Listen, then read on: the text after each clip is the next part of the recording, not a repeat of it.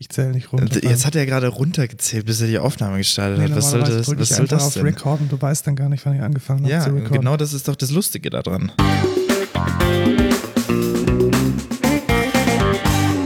Hallo und willkommen zur 31. Folge von Code Culture Podcast. Ich freue mich, dass ihr heute wieder dabei seid beim besten Podcast aus Pfaffenhofen über Nerdkultur und Gartenarbeit. Mein Name ist Markus und dein Name ist? Lukas. Genau, und wir, wir, sind beides Informatiker und wir reden beide Deutsch. Deutsch und einmal die Woche Deutsch über, ähm, ich rede auch Ah, andere Sprachen. du Obwohl nächste Woche. Ah, auch. Nächste Woche ah, wird kleiner Spoiler. Englisch, kleiner Spoiler. Nein, wir reden einmal die Woche über Nerdkram, über News und über technische Dinge, die wir als wertvoll erachten, sie mit euch zu teilen. Und ja, lass uns doch gleich einsteigen. Ja, würde ich auch sagen. Feedback Also das ist doch super. Rückblick. Wir erzählen am Anfang immer so, was hat sich denn mit den Themen getan, die wir so die letzten Wochen besprochen haben. Und da ist tatsächlich was Erfreuliches passiert. Wenn du dich noch erinnerst, wir hatten eine News, dass Apple den Fremdfirewalls verbietet, den Traffic der Apple-eigenen Applikationen zu sehen. Und das Was? Haben wir das ja, besprochen? das haben wir besprochen. Also in der, in der aktuellen Big Sur Ach ja, stimmt. Genau, jetzt, da, ja, da, da, da mm. wäre es so gewesen, dass wenn wir zum Beispiel Little Snitch oder eine andere Firewall installieren, dass man dann den Verkehr von einigen Apple-eigenen Anwendungen, dass man den nicht, ähm, nicht Kontrollieren kann. kontrollieren und tracken kann. Mhm. Also der wäre völlig transparent am System vorbeigegangen und das haben sie jetzt rausgeworfen. Also da hat wohl der mediale Aufschrei, der da entfacht wurde, Wirkung gezeigt und der Verkehr fährt jetzt komplett an allen externen Firewalls vorbei, was ich sehr wichtig und sehr gut finde. Weil Ja. letzten Endes müssen wir, wir haben ja auch macOS als, ähm, als Entwickler im Einsatz und wir müssen natürlich wissen, welcher Verkehr geht von wo nach wo. Richtig. Das ist einfach sicherheitstechnisch relevant. Also freut mich, dass Apple da ähm, eingehakt Zurückge hat. zurückgerudert ist. Genau. Und dann hatten wir letztes Mal ähm, ein bisschen kritisch über WhatsApp gesprochen. Das sollten wir nicht zurücknehmen. Aber es ist wohl so, dass die Tatsache, dass man das WhatsApp-Daten mit Facebook teilen kann, die ist gar nicht so neu. Also die wird jetzt mit den neuen AGBs oder den neuen Privacy-Regularien gar nicht durchgesetzt. Das geht schon. Okay. Und die jetzigen, die jetzige Änderung bezieht sich hauptsächlich auf Facebook for Business und WhatsApp for Business, dass diese zwei Services besser miteinander arbeiten können. Aha, Und ist okay. eigentlich gar nicht so groß. Also wer da ein bisschen genauer nachschauen möchte, in der aktuellsten Episode von Dithering, wobei die kommen irgendwie zweimal die Woche raus, ich schaue nochmal kurz, welche das war. The WhatsApp Narrative vom 15. Januar. Naheliegend. Genau, wir haben da den, ich habe da mal den, ähm, den, den Podcast verlinkt. Da gehen Ben Thompson und John Gruber noch mal ein bisschen detaillierter auf die Problematik ein. Long story short, für Europäer verändert sich gar nicht so viel, weil über die DSGVO wir da schon relativ starke gesetzliche Rahmenbedingungen haben. Nichtsdestoweniger ist es ein guter Grund, seinen Messenger vielleicht mal zu wechseln und zu was Sinnvollerem zu gehen, als zu WhatsApp. Da haben wir letztes Mal genug Alternativen gezeigt. Genau. Ich bin jetzt auch aus Signal. Sehr gut. Aber ich glaube, wir schreiben immer noch über iMessage. Genau, wir schreiben immer noch. Äh, Bequem, oh, was? Meine Mom ist bei Signal. What? What? What? Sie hört unseren Podcast. Ja, ich glaube auch. Ich bin gerade ins Signal gegangen, jetzt hat er mir gesagt, Mama ist in Signal. What the Jetzt fuck? kriegst du, kriegst du wunderschön die sch- schöne Boomer, Boomer-Memes per Signal geschickt. Krass, als ob meine Mom den App Store öffnen konnte. Jetzt unterstell mal nicht, dass das Menschen über 50 nicht in der Lage sind, irgendwie sinnvolle Dinge mit dem Handy zu tun. Ja, okay. Dein, Aber dein ich bin iPhone jetzt schon, ich wurde bin, von Menschen über 50 äh, designt und entwickelt. ich bin jetzt schon, ich bin jetzt schon überrascht, muss ich sagen. Also heftig, geil. Ja, dann äh, freu dich auf äh, sicheres Schreiben mit deiner Mutter. Ja. Und auch sicherer geworden ist so ein bisschen vielleicht TikTok. Okay. Auch da haben wir ja letztes Mal gesagt, dass das äh, TikTok für Minderjährige durchaus vielleicht ein bisschen Ja. toxisch und nicht so ganz geeignet ist. Und TikTok hat auch darauf jetzt irgendwie reagiert, wahrscheinlich nicht wegen unserem Podcast, sondern weil es gerade doch. ja, genau wegen Sicherlich. unserem Podcast. Ja. Und ähm, die Profile von Mitgliedern, also von Mitgliedern dieses Netzwerkes unter 16 Jahren, sind jetzt standardmäßig privat. Ich finde es zu wenig. Ich finde es auch dir? zu wenig. Also ich muss sagen, Ich glaube, das ist ein sehr schwieriges Thema und äh, vor allem für TikTok ein sehr großes Thema, weil ich glaube, da gibt es schon ein Problem auch. Ähm, und ich finde, es ist ein richtiger Schritt, aber da kann man auf jeden Fall noch mehr machen. Genau, weil letzten Endes kann trotzdem jeder Profilbesitzer diese Standardeinstellung zwar jetzt erstmal die ersten Nutzungstage so lassen, wie sie sind, aber sobald man den Knopf findet, sein Profil öffentlich zu stellen, ist es wie bisher. Und ich glaube, wenn man jetzt so den Mitteilungsdrang von durchschnittlichen Teenagern auf sozialen Medien äh, im Hinterkopf hat, dann wird dieser Knopf wahrscheinlich sehr früh gedrückt. Also ich glaube nicht, dass es das Problem nachhaltig löst. Ja, ich auch nicht. Es ist aber sicherlich jetzt mal ein erster Schritt in die richtige Richtung. Wahrscheinlich wäre es besser, dass man diese Profile überhaupt nicht mehr öffentlich machen kann oder dass es wie ein wie auch immer geartetes Verfahren gibt, um sicherzustellen, dass keine Volljährigen die Profile der Minderjährigen hier sehen. Ja. Also da bitte nachbessern. Das Obwohl das natürlich auch, also es geht ja auch viel bei TikTok um diese Kultur und um ähm, dass jeder quasi äh, so ein Star, kann. Genau, ja genau. Also es, es ist ja. schon eine gewisse, also TikTok lebt ganz stark von der Demokratisierung. Fußnote, die deren Viralität ausschließlich über Algorithmen gesteuert wird. Da muss man auch noch mal ein bisschen, bisschen nachschauen, warum das so ist und was das bedeutet. Aber letzten Endes, ich gebe dir recht, ist das, ist jeder Riegel, der die Profile weniger öffentlich macht, ist erstmal ein, ein, ein Schuss ins eigene Knie für TikTok weil sie sind darauf angewiesen, eine gewisse Viralität in der Öffentlichkeit zu erzeugen. Ja. Anders funktioniert dieses Produkt nicht. Und letzten Endes geht es dann in das, in das Geschäftskonzept oder generell in das virale Konzept von TikTok. Und wahrscheinlich muss da auch, wie so oft der Gesetzgeber, ähm, Dinge tun, um sowas zu verhindern.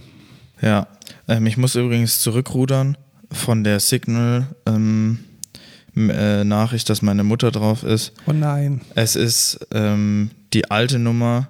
Und die hat jetzt irgendein neuer Typ in äh, Und die hat, nee, das ist irgendein, irgendein Deutscher tatsächlich, der jetzt seit schon einem Jahr oder so mit so einer zusammen ist. Und wir konnten die Beziehung, also alle aus unserer Familie konnten die Beziehung quasi nachvollziehen. Weil, so weil die geil. nur noch in den Adressbüchern war und er auf allen sozialen Medien die Dinge geteilt hat. Richtig, und Ach, dann schön. hat er halt immer in sein Profilbild sie und dann auf, im WhatsApp-Status war dann immer, oh mein Gott, Sarah oder so, 22.11. irgendwie sowas. Ja, sehr schön. Also jetzt kannst du dem unbekannten Fremden, der die alte Nummer deiner Mutter hat, auch auf Signal sichere Nachrichten schicken. Mhm, ja, genau. Frag ihn doch mal, wie es seiner Freundin geht. Ja, nee, ähm, es hat jetzt hier die Person geschrieben, wer bist du? Und hier ist die Freundin von, hier den Namen, einen männlichen Namen einfügen. Ähm, okay. Oh, das ist schön, wenn Freundinnen ähm, die, die Nachrichten ihrer, ihrer Freunde lesen. Ja, ich verstehe ich jetzt gerade auch nicht. Äh, ich dachte die ganze Zeit, ist ein Kerl, vielleicht ist es doch ein Mädchen. Warum, okay. warum ist denn die jetzt am Handy von ihm? Oder? Ja, ich ja, weiß toxische es nicht. Beziehung, man weiß. Ja, vielleicht, vielleicht sie überprüft ihn oder genau. so. Ja, ja ich jede, jede neue Nachricht ja. ist natürlich die Aber es ist auch sehr cool. geheime Geliebte. Ich glaube, darüber könnte ich, ich könnte darüber so ein Buch schreiben oder so einen Film drehen. So. Über ihn? So. Ja, genau, so. Ich, ich habe, nee, aus meiner Perspektive so, ich habe eine Beziehung, einen, einen Lebenslauf mitbekommen von einer Person, die vorher die Nummer meiner Mom hatte, genau. Okay, kommen wir zu den News, würde ich sagen. Kommen wir zu den News. Ähm, da ist eine Nachricht in der Tech-Szene ein bisschen viral gegangen, dass es in Telegram ein Backdoor gäbe. Der nächste Messenger. Ja, also da mal ein bisschen, bisschen aufgearbeitet. Telegram ist ein Messenger und dieser Messenger, der ähm, hat sich in der Vergangenheit hauptsächlich dadurch ausgezeichnet, dass er über dieses Broadcasting-Feature verfügt. Das haben wir in der letzten Folge genau. zu Genüge diskutiert. Hört, hört euch die letzte Folge an. Und ist deshalb relativ stark verbreitet. Und ein Sicherheitsforscher hat herausgefunden, dass der Zufallszahlengenerator unter gewissen Umständen, also der Zufallszahlengenerator unter gewissen Umständen deterministische Zahlen liefert und generiert. Also leicht äh, berechne, berechenbare Zahlen. Genau, richtig? leicht berechenbare Zahlen. Ja.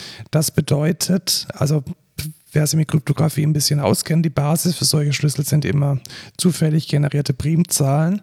Und wenn diese Zufälligkeit ähm, nicht gegeben ist, dann ist es relativ einfach oder es wird einfacher, die Nachrichten dann abzufangen und zu entschlüsseln.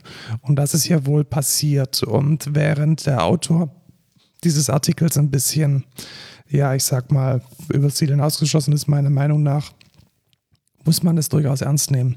Also in dem Moment, wo diese Zufallszahlen nicht richtig generiert werden, ist es halt kein sicheres Medium mehr. Das heißt, mit einer gewissen Energie kann man auf die Nachrichten zugreifen. Das ist nicht gut. Nee, das ist nicht gut. Und äh, Telegram hat sich da auch schon geäußert. Ah, okay. Und die, ja, die Argumentation war die, dass es auf. Dass wir ein Backdoor einbauen wollten. Genau, dass sie ein Backdoor einbauen wollten und damit der russischen Regierung. Nein, so, so ist Nein, es das wollen wir nicht, das wollen wir nicht unterstellen. Genau, es geht darum, dass die Geräte, die nicht sehr nicht sehr leistungsstark sind, dass man denen ein bisschen nachhilft, um ähm, schneller diesen Key zu generieren. Ob das jetzt so das mega geile Argument ist, weiß ich jetzt nicht. Ja, das ist schwierig. Ich weiß es auch nicht, aber ich möchte kein Ill-Intent äh, unterstellen. Erstmal nicht, aber es ist auf jeden Fall unglücklich. Ich glaube, so kann man es so zusammenfassen. Ja. Also der Artikel heißt uh, The Most Backdoor-Looking Bug I've Ever Seen. Ich würde es ein bisschen niedriger einordnen. Tatsächlich würde einfach sagen, die Security von Telegram ist nicht, ist nicht so der Weisheit letzter Schluss und ist nicht State of the Art. Das ist vielleicht die nicht gesunde, immer. nicht immer, genau, genau. Das ist vielleicht die gesunde Kurzzusammenfassung. Okay. Gut. Was ist das denn?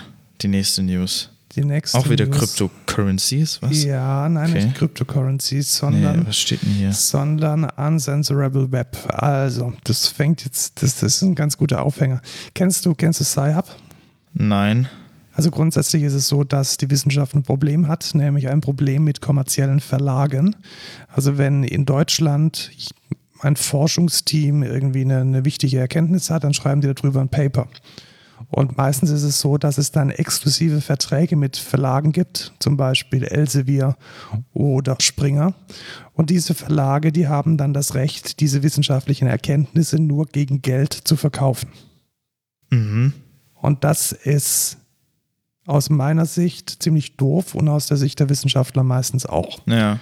Und deswegen gibt es da ein, muss man sagen, illegales Projekt namens Sci-Hub, bei dem hauptsächlich tatsächlich Wissenschaftler alles, was so an Papers rumliegt und in ihrer Reichweite steht, Ah. einfach hochladen. Ah, ich sodass verstehe, andere ich Menschen verstehe. es Ja. runterladen können und damit letzten Endes Raubkopien Ich glaube, damit, ich glaube, damit hast du mir, das hast du mir schon mal erzählt oder so. Genau, also man darf auf keinen Fall Sci-Hub verwenden, weil dann würde man sich ja die 40 Euro für Springer äh, sparen, die Springer dadurch verdient hat, dass sie eine PDF gemacht haben. Genau. Das wäre natürlich unglaublich ähm, fatal Doof, und ja. doof Für, für, für Springer. ja, Ja. für Springer. Und Problem von, von Sci-Hub ist, dass es halt keine einheitliche URL gibt, die ähm, mit der Sci-Hub dauerhaft erreichbar wäre, weil diese, diese DNS-Einträge halt immer ähm, den IPs folgen müssen, wo jetzt halt äh, Sci-Hub gerade erreichbar ist. Mhm. Weil natürlich äh, gewisse ähm, rechtliche Konsequenzen dafür sorgen, dass diese IP ständig wechselt. Richtig. Genau, und da gibt es jetzt ein neues Prinzip, ein Namebase nennt es sich. Und die Idee dahinter ist, dass man sozusagen eine Art ähm, DNS oder so eine, so eine, wie heißt denn das, wenn man seinen Router ins Internet stellen möchte, dünn DNS, Ja. dass das dann auch im großen Internet passiert. Mhm. Und zwar ohne, dass man jetzt große Software installieren muss oder seinen DNS hacken muss, sondern das ist dann letzten Endes ein dezentral arbeitender Service, den äh, Namebase dazu zur Verfügung stellt. Und das fand ich relativ interessant. Ah, und damit cool. funktioniert jetzt zum Beispiel Sci-Hub wieder oder dauerhaft, damit man ohne ähm, an irgendwelchen dubiosen Quellen vorbeischauen zu müssen an diese URL kommt. Ja. Also ist jetzt vielleicht nicht der beste Aufhänger, den jetzt Nasdaq.com für diesen Artikel gewählt hat. Der Link ist auch in den Show Notes. Allerdings diese zwei Technologien stoßen jetzt hier zusammen. Einmal die Bewegung, dass freies Wissen oder Wissen generell frei zu sein hat und die technische Lösung, dass man eine Art DNS hat, die, welches unabhängig und hochdynamisch auf Veränderungen der IP dahinter reagieren Ja. kann. Jetzt meine Frage, warum ist das denn unter, unter Cryptocurrencies eingeordnet, dieser Artikel? Weil wahrscheinlich der Typ, der dieses Ding kuratiert hat, ähm, Keine Ahnung davon keine hat. Ahnung. ja, das kann gut, kann gut sein. Ja. Äh, wahrscheinlich kam irgendwo Krypto vor und dann. Ja, genau, ähm, und dann hat- Ach so, Cryptocurrency. Ah ja, okay. Also gute Praktikanten finden, weißt du ja. ist, ist schwierig. ja. Kommen wir zum nächsten. Ähm, Ja, zum nächsten Doppelthema. ja. Und zwar zwei große Messen, die in der Vergangenheit immer stattgefunden haben. Einmal die CES in Las Vegas und gleichzeitig die NAM Show ebenfalls in Las Vegas oder mit ein bisschen Zeitversatz. Die können dieses Jahr nicht stattfinden aus den bekannten Gründen. Mhm. Und diese beiden großen Messen, die haben sich jetzt virtuell organisiert. Ja. Und ich glaube, für uns als Consumer, die da drauf schauen, hat sich da was geändert. Ich glaube nicht.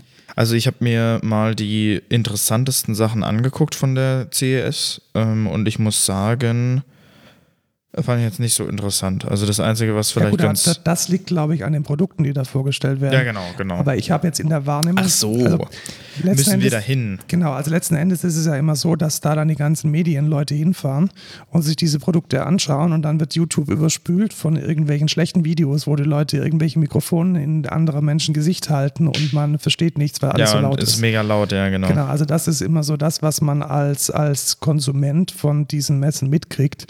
Und ich muss sagen, das vermisse ich nicht.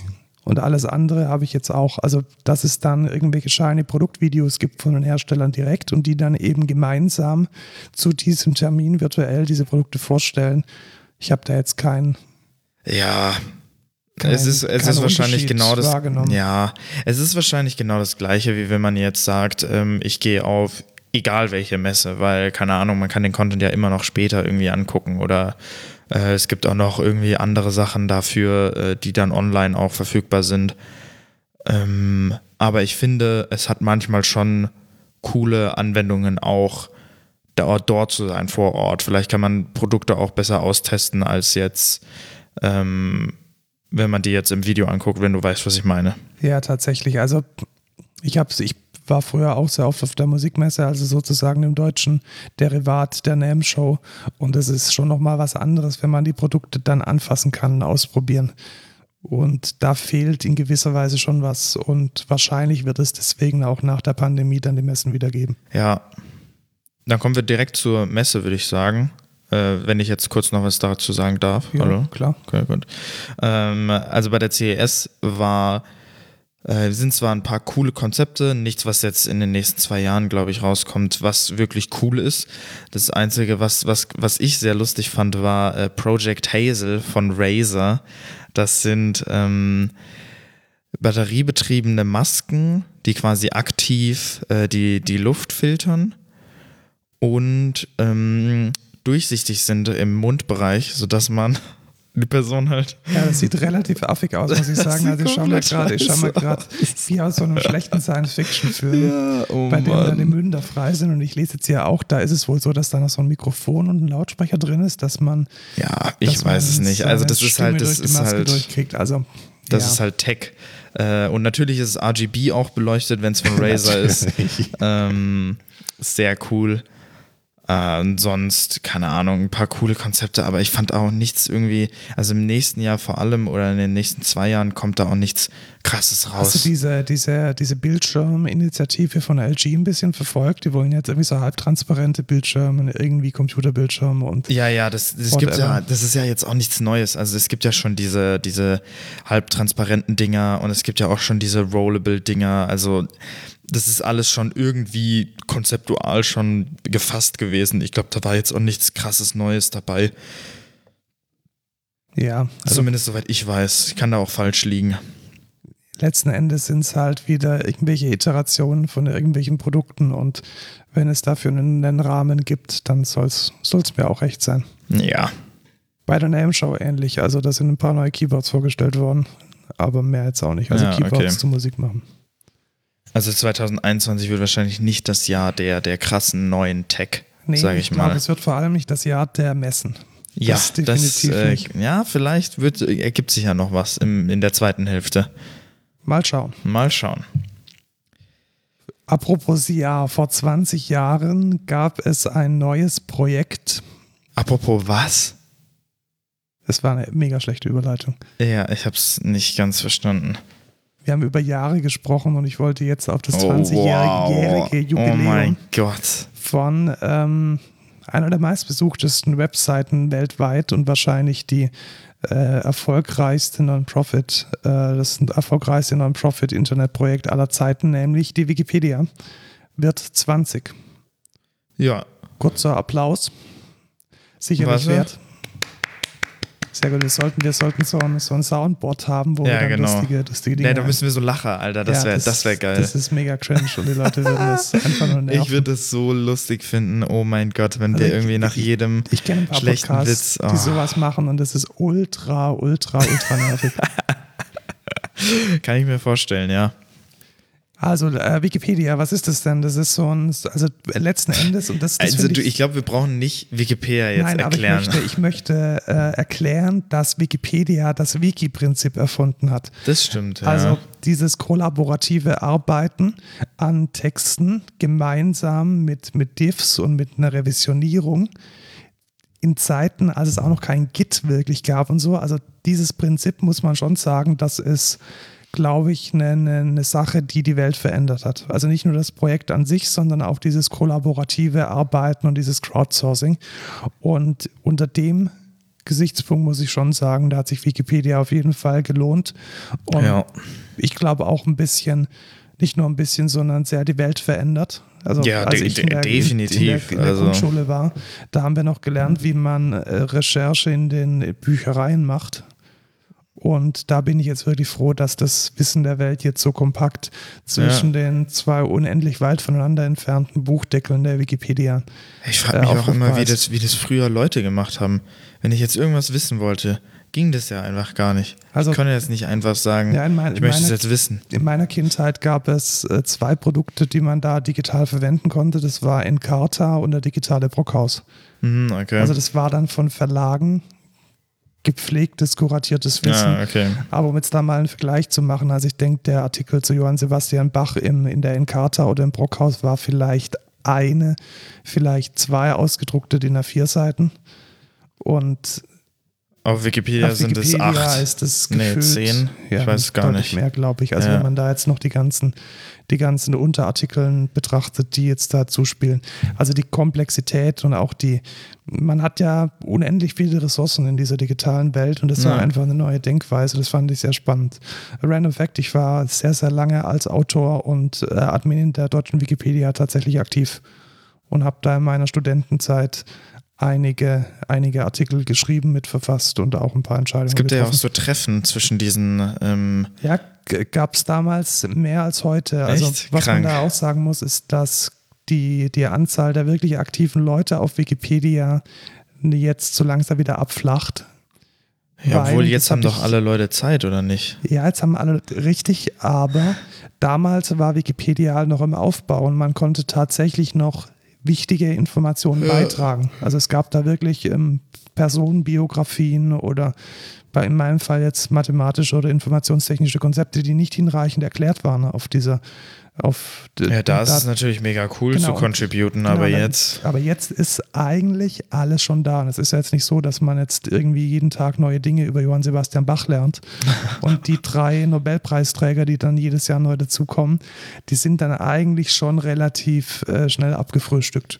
Ja, ich sollte mal einen Wikipedia-Artikel über mich machen. Das wäre doch mal was. Das geht leider nicht. Da gibt es Relevanzkriterien und unter anderem war es damals auch meine Aufgabe, die Relevanzkriterien zu Also ich bin ja wohl relevant. und durchzusetzen.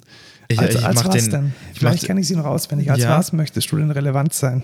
der Co-Founder des erfolgreichsten Podcasts in Pfaffenhofen über Oh, Nerdkultur und Gartenarbeit. Bei Podcasts weiß ich es nicht, wie da die Relevanzkriterien Guck. sind, aber bei Audio generell war, glaube ich, die Grenze mal bei 5000 verkauften Tonträgern. Was? Ja. Das kriege ich ja nie hin. Ja, siehst du mal. Oder ich kaufe 5000 Mal meinen eigenen Song. Geht das? Und einen Labelcode haben. Hast du einen Labelcode? Also ich habe in DistroKit habe ich ein Label angegeben, ja. Das hat aber keinen Labelcode. Also das war, glaube ich, auch nochmal Mano. damals wirklich vor Urzeiten. Also das war so die Zeit zwischen 2004 und 2010. Naja. Gut, als Wikipedia wird 20 einmal Uhu. herzlichen Glückwunsch. Ey. 20 virtuelle Kerzen ausgeblasen. Und gute Sache sind wir froh, dass es das gibt. Wer auf jeden Fall nicht 20 wird, ist das beliebte Netzwerk Parler. Genau, das wurde Ah. so gefühlt 20 Tage alt. Beliebt, äh, Lukas, ich hoffe, bei dir ist es nicht beliebt. Das steht so im Artikel. Das Beliebte, das, Das, bei Rechten, oh, Beliebten, ups, ja, bei genau, das Rechten, bei ja. Rechten, ups, ich habe es nicht ganz gelesen. Also, um jetzt mal so die, die, die, die, die Historie gerade zu ziehen. Es gab ja mal einen Präsidenten namens Trump, ich glaube, den gibt es immer noch, der wird erst nächste, nächste Woche äh, rausgeworfen. nee, er ist nicht mehr Präsident. Ist, glaube ich, ist noch President und President-elect. Oder Nee. stimmt es Nee, wurde- Joe es Biden wurde- ist- ist genau. Präsident Genau, jetzt. es gab einen Präsidenten, ich habe es Genau. komplett richtig gesagt. Es gab einen Präsidenten namens Donald Trump und der hat auf sozialen Netzwerken Dinge gesagt, die nicht so geil sind und die eigentlich auch nicht der Viele Wahrheit, Dinge. der Wahrheit entsprechen und deswegen haben ähm, unter anderem Twitter und Facebook, das haben wir letztes Mal schon gesagt, beschlossen, Trump und wahrscheinlich auch mit ihm Millionen andere davor und danach und es wird wahrscheinlich auch in der Zukunft so sein, User von dieser Plattform ausgesperrt. Ja.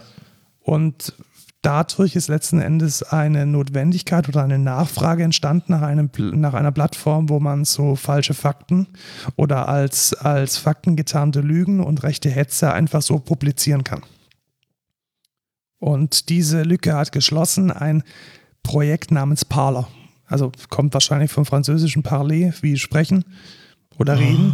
Und äh, diese Plattform, die wurde jetzt zuerst aus dem App Store geworfen von Apple, dann aus dem Google Play Store geworfen. Und das ist das neue Amazon AWS, hat jetzt die komplette Infrastruktur, Boah, geil. die komplette Infrastruktur dieser Plattform abgesägt. Ach, bei sowas freut mich immer. Also Was halten wir davon? ist natürlich schwierig, weil Meinungsfreiheit und ähm, Das ist, das ist jetzt die Frage. Also Ja. letzten Endes haben wir jetzt, wir haben, eigentlich kann man sagen, wir haben ein Monopol. ja, weil es ist, glaube ich, nicht mehr machbar für einen Akteur irgendwelcher Art, ein soziales Netzwerk aufzubauen, Ah, ohne dabei auf Ressourcen von Google oder Amazon oder Microsoft zuzugreifen. oder Apple.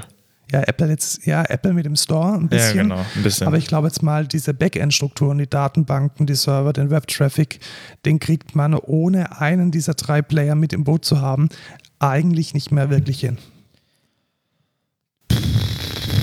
Das ist das weiß ich jetzt steile nicht. Das weiß ich jetzt Oder nicht. Also Es kostet unglaublich viel. Also man müsste Rechenzentren ja, das, aufbauen, das man stimmt. müsste Rechenzentren ja. betreiben. Also ich finde, es ist möglich. Es ist möglich, aber es ist nicht so einfach möglich. Und letzten Richtig. Endes war das jetzt der, der Todesstoß für Parler. Also ich finde es super, dass, dass, diese, dass diese Plattform jetzt nicht ihre, ihre bewussten Falschinformationen ins Netz blasen kann. Aber ich sehe es auch in der Hinsicht kritisch, dass drei große private Unternehmen letzten Endes entscheiden können, welche eine Produkte Plattform welche existiert, Plattformen ja, genau ja. Am, am, am, am Netz teilnehmen können und welche nicht. ja, das stimmt schon. Und- ist schon krass. ähm, sehe ich schon ein wenig kritisch und dem anschließend ist dann auch das, was Merkel über ihren Regierungssprecher gesagt hat zum, äh, zur Stilllegung des Accounts von Donald Trump bei Twitter.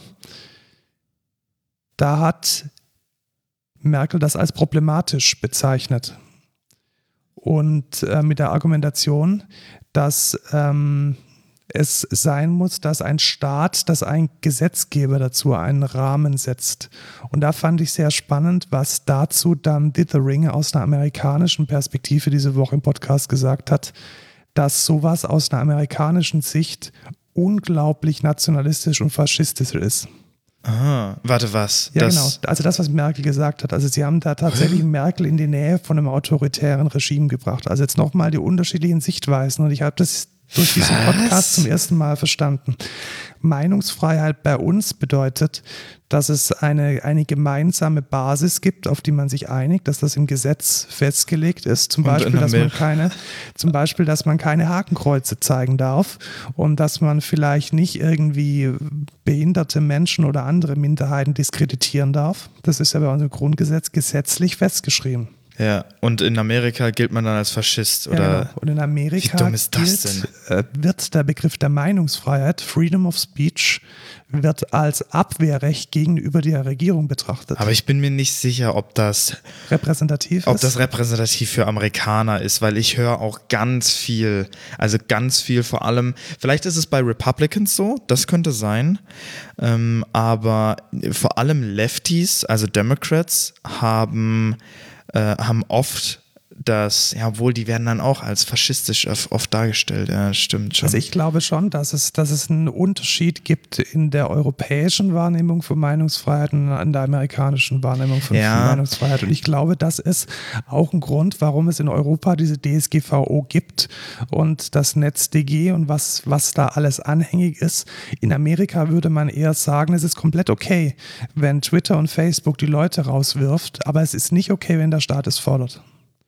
Das ist die amerikanische Sichtweise. Ja, stimmt. Die haben ja auch ganz viel, die haben ja auch richtig Angst vor ähm, einem korrupten Staat. Genau, ein korrupter Staat, ein Deep State, ein CIA, das irgendwie genau. komischen Dinge tut. Das ist Deswegen die, wollen die auch noch ihre Guns haben, weil was, wenn der, wenn der, wenn der Staat genau, dann wenn doch der Staat mal anfangen würde, Dinge zu tun. Ja, also diese, dieser feine Unterschied in dem Konzept der Meinungsfreiheit What the fuck, ähm, war für mich sehr erkenntnisreich. Das ist krass. Ja, das stimmt schon. Aber, aber würdest du jetzt zum Beispiel sagen, Freedom of Speech ist schon ein eher linkes Gedankengut, oder?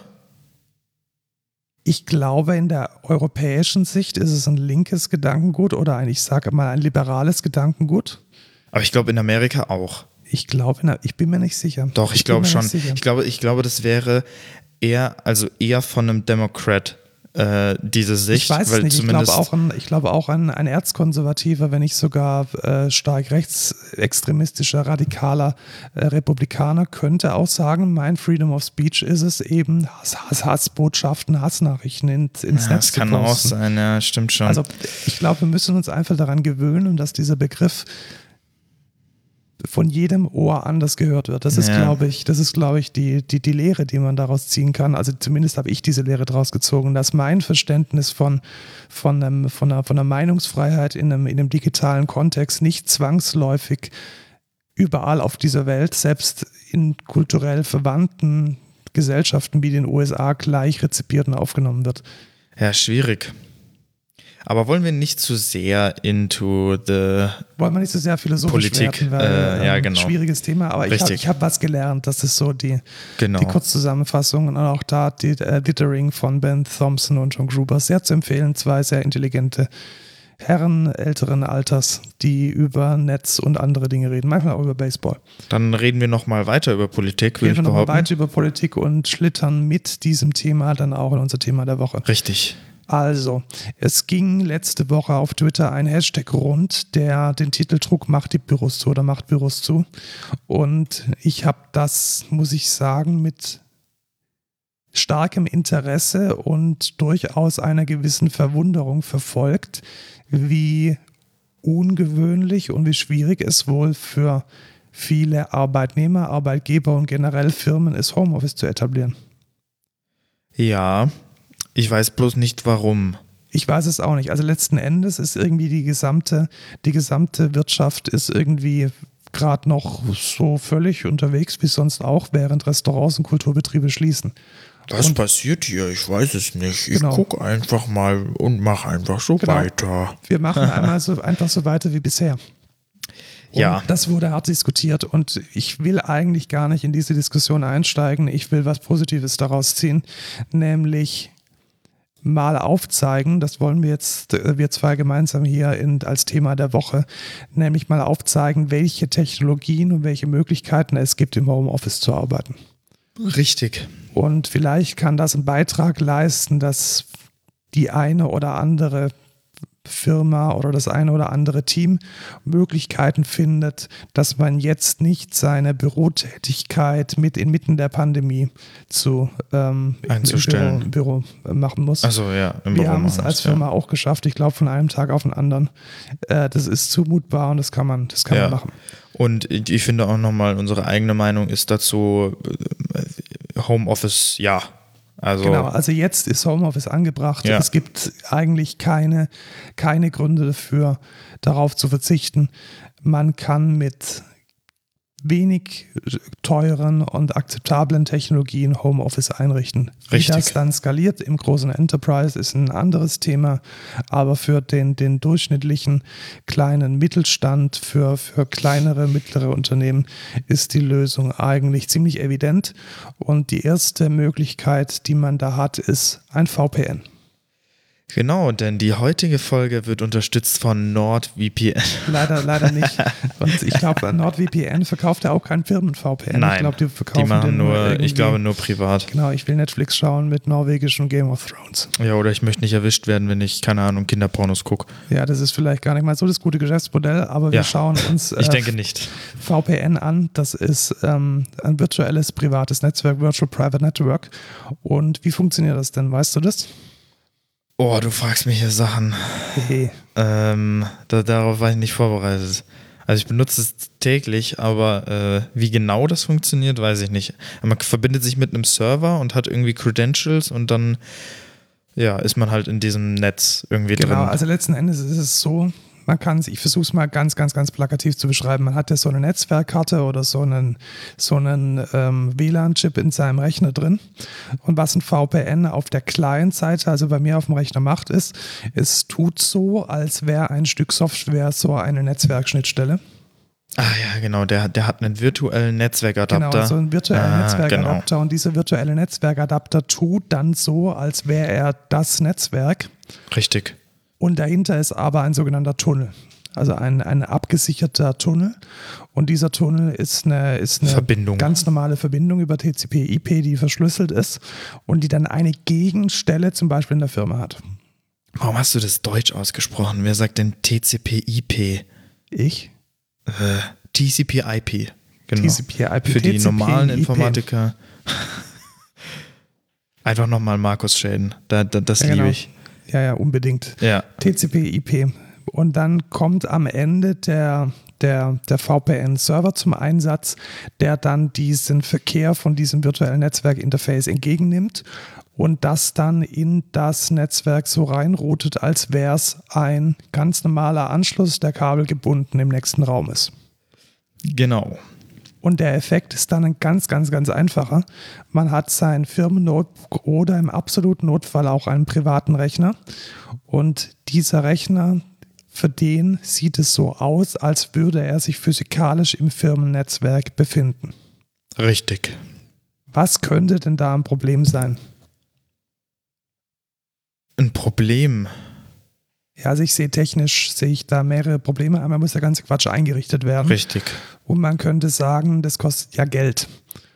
Und die Antwort ist ja und nein. Also wenn man sich ein bisschen anstrengt, dann kann man diese Lösung auch über Open Source Software ja, oder äh, implementieren. Weißt du was?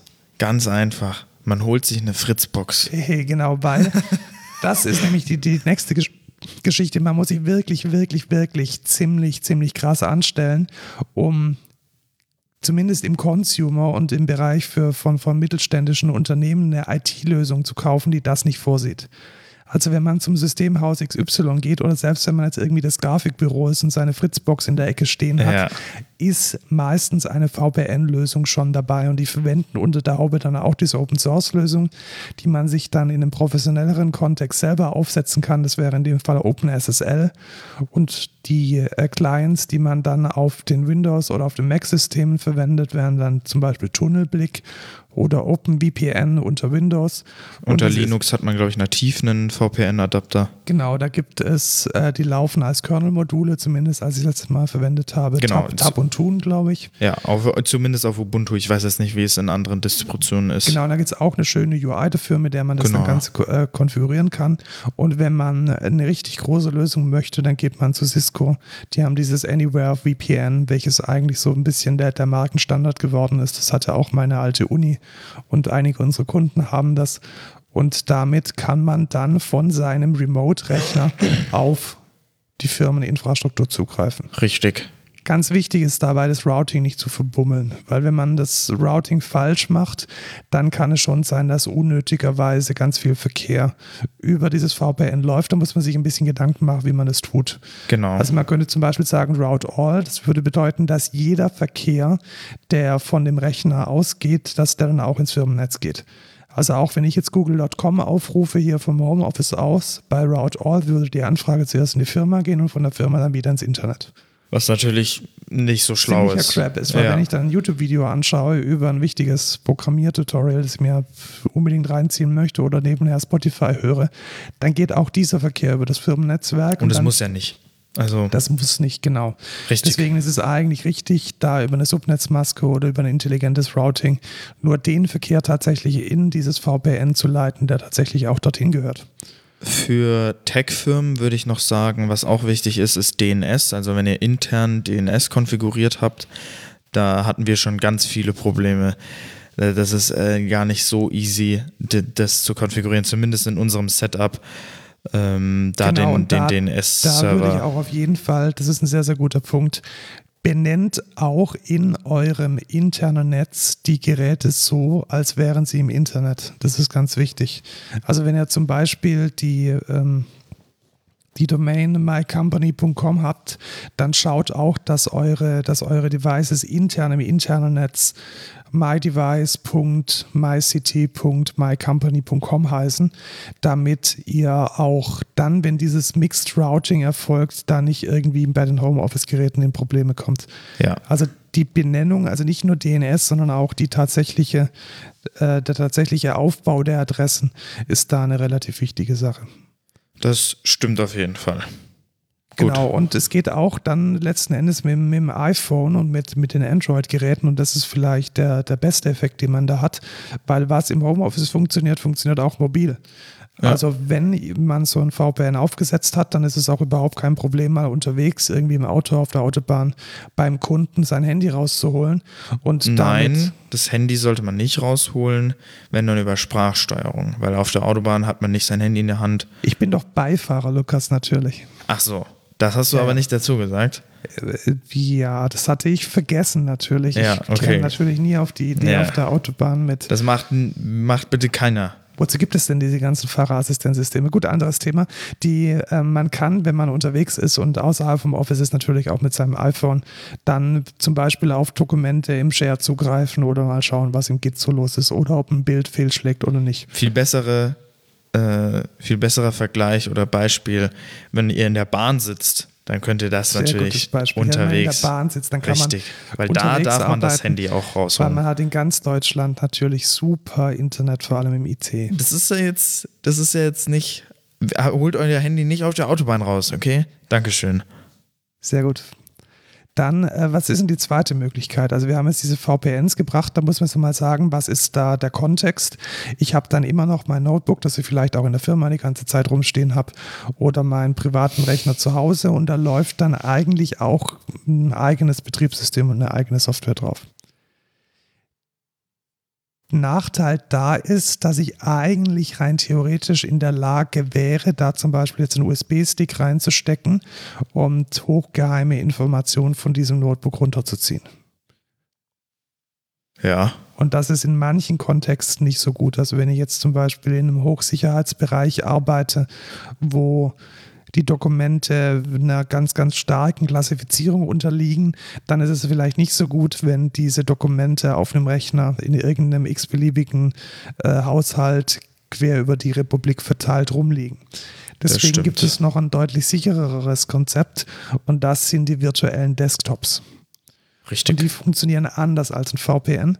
Die funktionieren nämlich so, dass das komplette System nach wie vor an einem anderen sicheren Ort liegt zum Beispiel in der Firma. Also das wäre dann der Rechner in der Firma und man greift dann über einen Client sozusagen als Video-Guckloch auf diesen Rechner zu. Ja.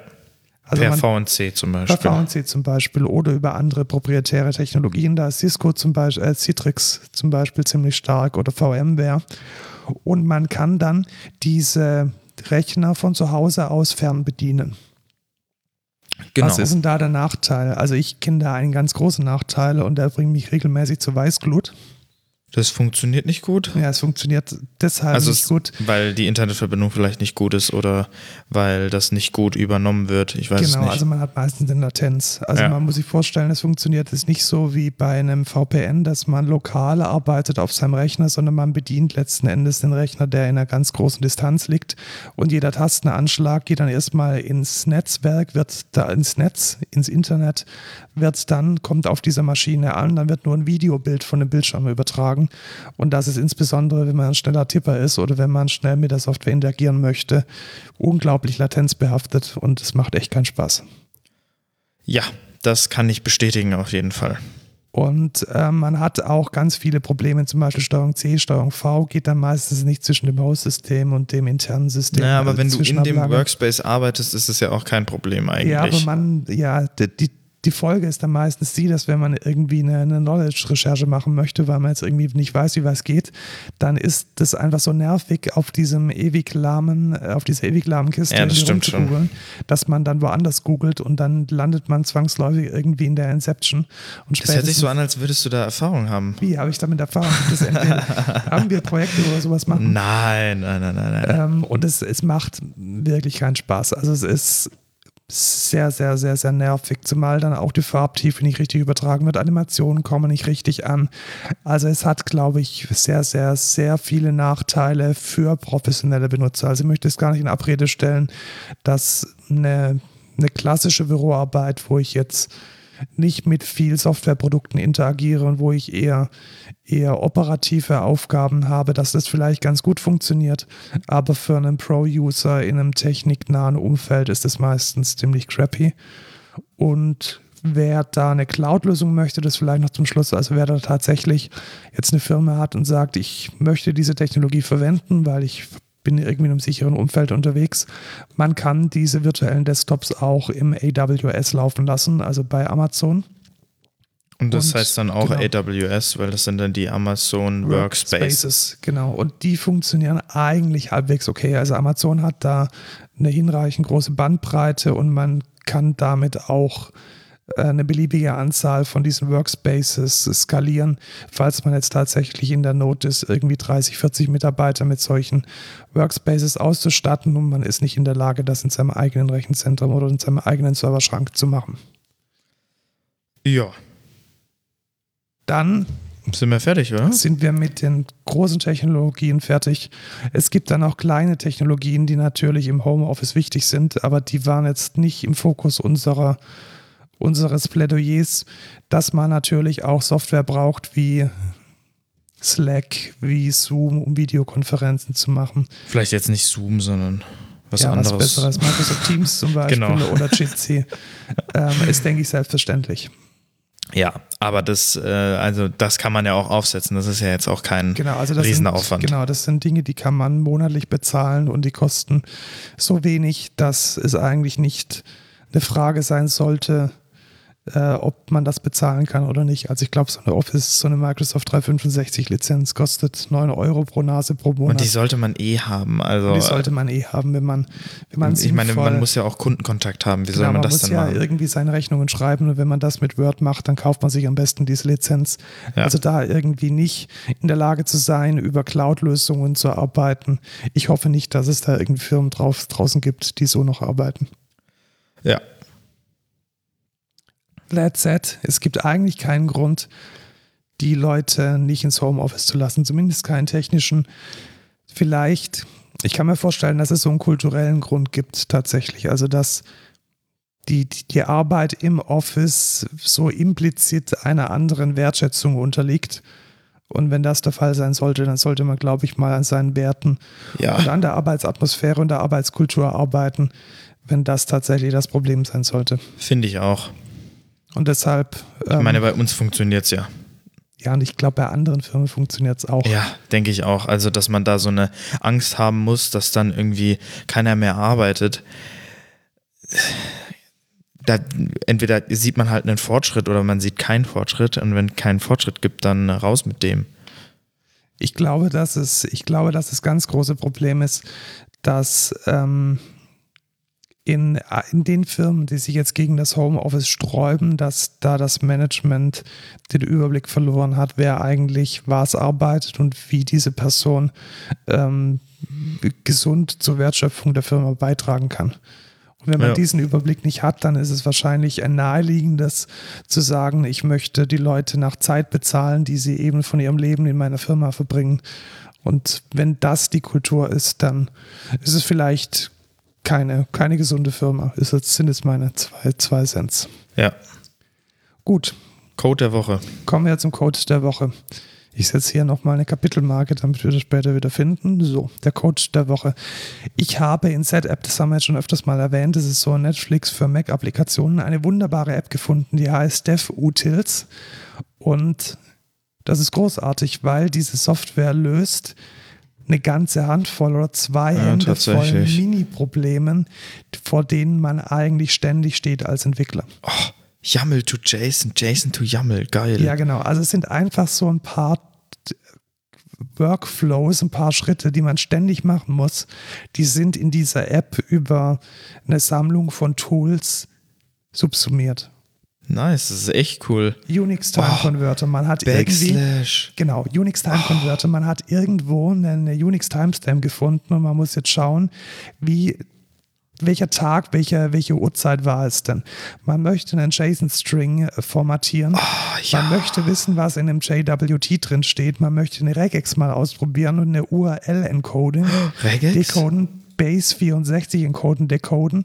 Man hat einen Query String von einem Request und möchte den in JSON äh, formatieren, um ihn als Post zu versenden und tausend andere Dinge. Kann und der ist auch Tool. offline, also das ist schon. Genau, und das Ganze funktioniert offline und man muss nicht irgendwie irgendein halblebiges JavaScript-Tool im Internet suchen. Das ja, weil tatsächlich, du kannst dir gar nicht vorstellen, wie oft habe ich schon äh, JSON-Formatter in Google eingegeben, um einen JSON-Formatter zu haben, weil ich keinen Bock hatte, jetzt irgendwie, weiß nicht, welche welche, welche Anwendung kann jetzt JSON gut formatieren, so ein Scheiß. Ja, ich habe so ein kleines Python-Skript geschrieben, das es dann von der, von der Standard-Out und Standard, äh, Standard-In liest. Aber das kann ich mir jetzt sparen, weil dieses Tool subsumiert ja, schon alles. geil, muss ich sagen. Kostet 15 Euro, wenn man es einmalig kaufen möchte oder eben die 9 Euro, die Setup im Monat kostet. Ich habe es jetzt in der kurzen Zeit, wo es draußen ist, schon gefühlt 10, 20 Mal verwendet. Echt? Ja, tatsächlich. Oder also, lügst du gerade? Ich, ich lüge nicht. Also den JWG-Debugger, du weißt, ich habe letzte Woche ziemlich viel mit OAuth rumge rumgearbeitet. Ja, ich auch. Auch ähm, an der API, die wir jetzt von, von einer proprietären Lösung auf OAuth umstellen, beziehungsweise OpenID. Und da war der JWT-Debugger und auch der Query String to JSON immer ein guter Freund. Oh mein Gott. Smart Detection. Dev utils automatically detects the right tool based on your clipboard content. Das ist doch auch Copy, Text und dann diesen, diesen unglaublich langen äh, Shortcut, aber dann macht er das. Alter, das ist ja übel geil. Heiliger. Okay, das ist echt geil, das muss ich mir installieren. Genau, ich bin ein großer Freund von diesem Tool. Vielleicht taugt es euch auch. Ja, es sehr gibt's, cool. Gibt es, glaube ich, nur von Mac. Ich schaue es nochmal nach. Ja. Wer, wer benutzt denn Windows? Download App. Ich schaue jetzt nochmal. Nee. Könnte auch sein, dass es. Ich glaube nicht. Nee, also es steht hier tatsächlich nur als. Obwohl, One Year of Updates for Two Devices. Aha, okay. Naja, das ist der Code der Woche. Sehr cool. Guckt euch's an. devutils.app.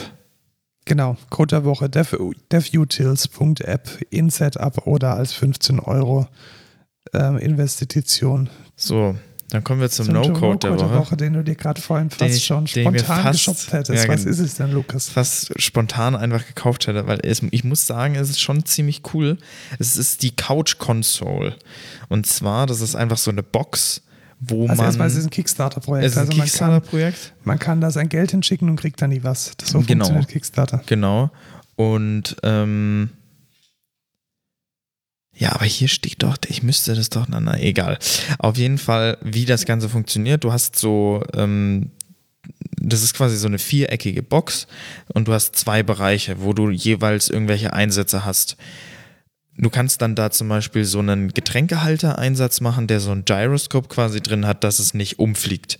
Also, dass es quasi immer gerade bleibt und wenn du dagegen kommst, dass das nicht rausbildet, das, das Getränk. Und dann kannst du in eine, in eine Box kannst du dann die Snacks reintun und auf die andere, auf so eine Ablagefläche kannst du dein Handy reintun und den Controller und vielleicht die Fernbedienung, damit du die halt nicht verlierst. Das ist so ein Manager für Couch-Utensilien. Genau, ich glaube, so genau. Äh, und ich muss sagen, es ist schon ziemlich cool, weil ich, wenn ich mir jetzt vorstelle, ich gucke einen, ich gucke einen Film mit einem Kumpel. Ähm, oder ich gucke einen Film mit mehreren Kumpels auf meiner Couch. Also mit mehreren Kumpels geht nicht, wegen Corona. Ähm, Wenn Corona vorbei ist Genau. und du diese Box hättest, dann wäre die Welt super. ja, das wäre echt geil, weil ich muss sagen, ich, ich tue das dann zwischen uns und dann ha habe ich da zum Beispiel zwei Getränke drin und Snacks und dann kann man die einfach rausnehmen und muss nicht Angst haben, dass da das umfällt und ich muss es auch nicht auf den Tisch stellen und nach vorne gehen jedes Mal und da kann es dann auch umfallen oder was weiß ich. Oder ich könnte die Box auch einfach auf den Tisch stellen und dann da das haben. Also es ist schon, ich muss sagen, es ist schon cool. Also was ich da am meisten mag, ist, dass es einfach einen modularen Aufbau hat. Das heißt, ich kann da unterschiedliche Einsätze reintun und ich kann auch, und das ist, glaube ich, das, das Coolste, mein Getränk reinstellen und es wird automatisch über die Schwerkraft ähm, so gyroskopartig in die richtige Position Komm, ich kauf's gebracht. mir jetzt. Es kostet 90 Euro. Es kostet, ja, wenn du zwei kaufst, kostet es Zwei. dann kostet es nur 150. Und wer kriegt die zweite, Lukas? Ja, kauf, kauf bitte zwei. Kauf Ich, bitte ich zwei. kauf zwei. Ich, Ja, genau. Soll ich es echt machen jetzt? Also ich muss sagen, es ist schon ziemlich cool und ich stelle mir das auch richtig geil vor. Vor allem, du könntest den ja auch mitnehmen. Sag, ich sag mal, ich bin bei einem anderen Kumpel, also ich bin, ich bin bei einem Kumpel. Du kannst dann Chips mitnehmen, die dann in dieser Box sind. Nee, das jetzt nicht unbedingt. Aber ich nehme die Chips halt mit in der Tüte und habe halt die Box auch noch dabei und dann kann ich die halt dann dahin stellen. Und es ist gar, gar kein Stress. Und das ist eigentlich voll geil und dann kann man, das ist schon cool. Ich glaube, ich mach's. Soll ich's machen? Also du fragst ja jemanden, der weder Couch noch Fernseher hat. Ich habe keinen Plan. Komm, ich, ich mach's, Leute, ich mach's. Da musste aber auch hier im Podcast von der ist hat auch ein Charger eingebaut.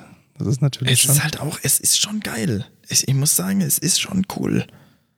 Ich mach's jetzt, Leute. Ich mach's, ich, ich kauf's, ich kauf's. Ich muss ein Konto erstellen bei Kickstarter. Gibt's, gibt's jetzt überhaupt noch welche von den von den Ja, gibt's noch, gibt's noch. Komischerweise hat sich die Zahl erhöht. Von, Ach echt? Haben Ja. die da vielleicht? Haben die da nee, vielleicht, das kennen die ja gar nicht. Aber vielleicht haben sie ein paar abbestellt oder so. Ich weiß es nicht.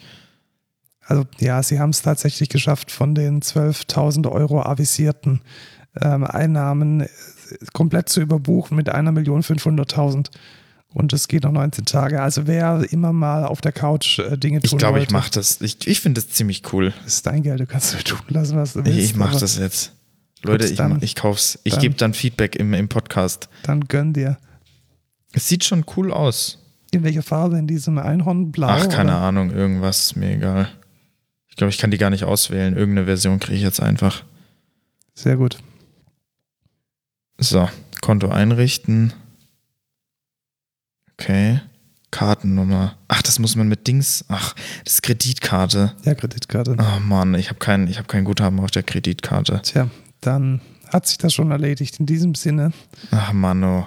das war's für heute. Lukas äh, versucht jetzt noch irgendwie Geld auf seine Kreditkarte Ja, zu kriegen und wir wünschen euch eine gute Woche. Tschüss, Lukas. Ciao, Markus.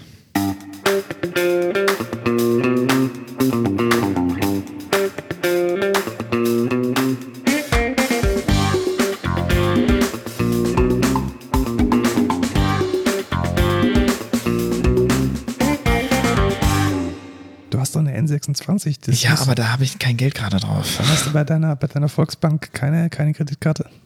Äh, nee, die, die, die muss ich auch aufladen. Die ist auch prepaid. Ach, Mann.